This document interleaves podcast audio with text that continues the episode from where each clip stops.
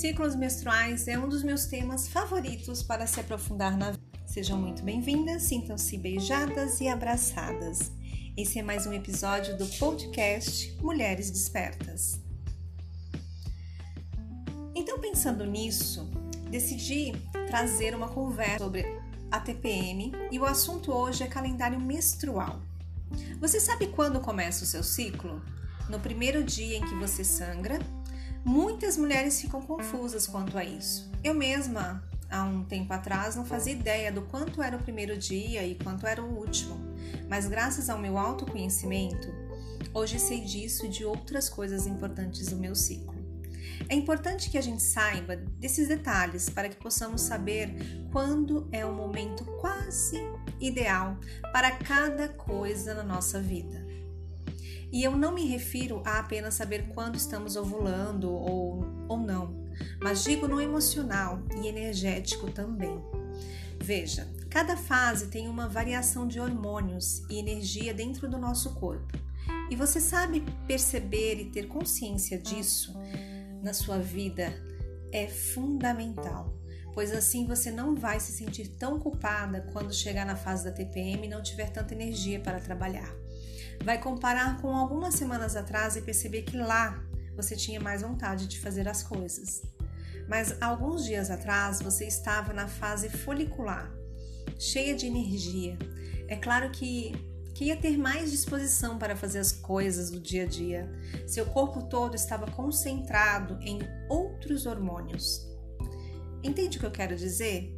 Saber identificar suas fases é fundamental para seu desenvolvimento pessoal e profissional, pois sabendo como seu corpo reage a cada fase, você se programa com mais precisão e agilidade para viver uma rotina fluida. Mas o que é importante destacar é que a sua alimentação, seu estresse e sua prática de exercícios físicos têm um papel importante no seu ciclo. Com certeza você já ouviu isso, né? Sabe muito bem dessas informações, mas nunca é demais lembrar. Procure manter a alimentação mais saudável possível para que seu corpo esteja limpo e seu sangue saia limpo também. Manter uma prática de exercícios semanais também é muito bom, pois seus hormônios pedem por isso. É claro, evitar e saber lidar com o estresse também, para que não tenha uma TPM descontrolada e desagradável. Vamos falar um pouco sobre as emoções e olhar para dentro de si. Aproveitando, aproveitando que estamos falando de TPM, quero compartilhar o que mais me fez abrir os olhos durante última, as últimas semanas né, que eu tenho estudado sobre sobre os ciclos menstruais. A TPM é tudo aquilo que fechamos os olhos durante todo o ciclo. Essa frase foi tão profunda dentro de mim, porque desde que eu comecei minha caminhada em reconciliação com meu ciclo menstrual, a única fase em que sempre tive dificuldade em amar, em aceitar, foi a TPM. Respeitava, mas não compreendia o porquê de eu ter que passar uns dias num completo mau humor, sabe? Eu me sentia super mal, uh, tratava mal as pessoas, tratava mal meu filho, tanto que meu filho falava assim: Mamãe, quando que você vai voltar a ser a mãe boa?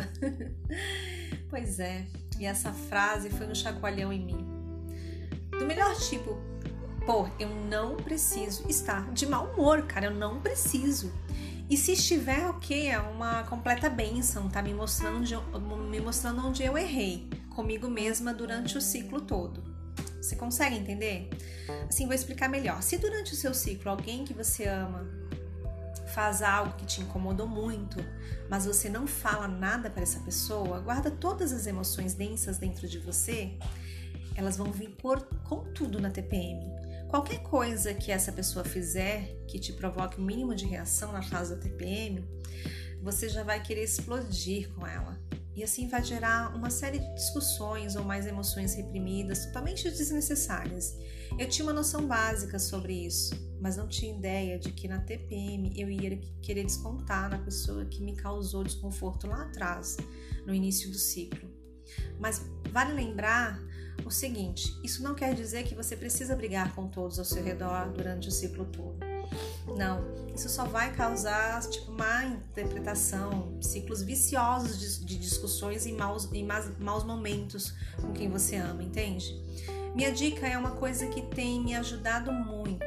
Quando estiver sentindo raiva, por exemplo, sente-se e sinta sua raiva, onde ela se, se encontra no seu corpo, quais sensações ela desperta em você. Depois de observar, é, deposite toda essa, essa, essa, essa, força em algo externo. Vá para a academia, vá correr, uh, cante, dance, né? Deposite em algo que não seja xingando ou gritando com alguém. Tipo, rasgue alguma coisa, quebre. Aí é com você, né?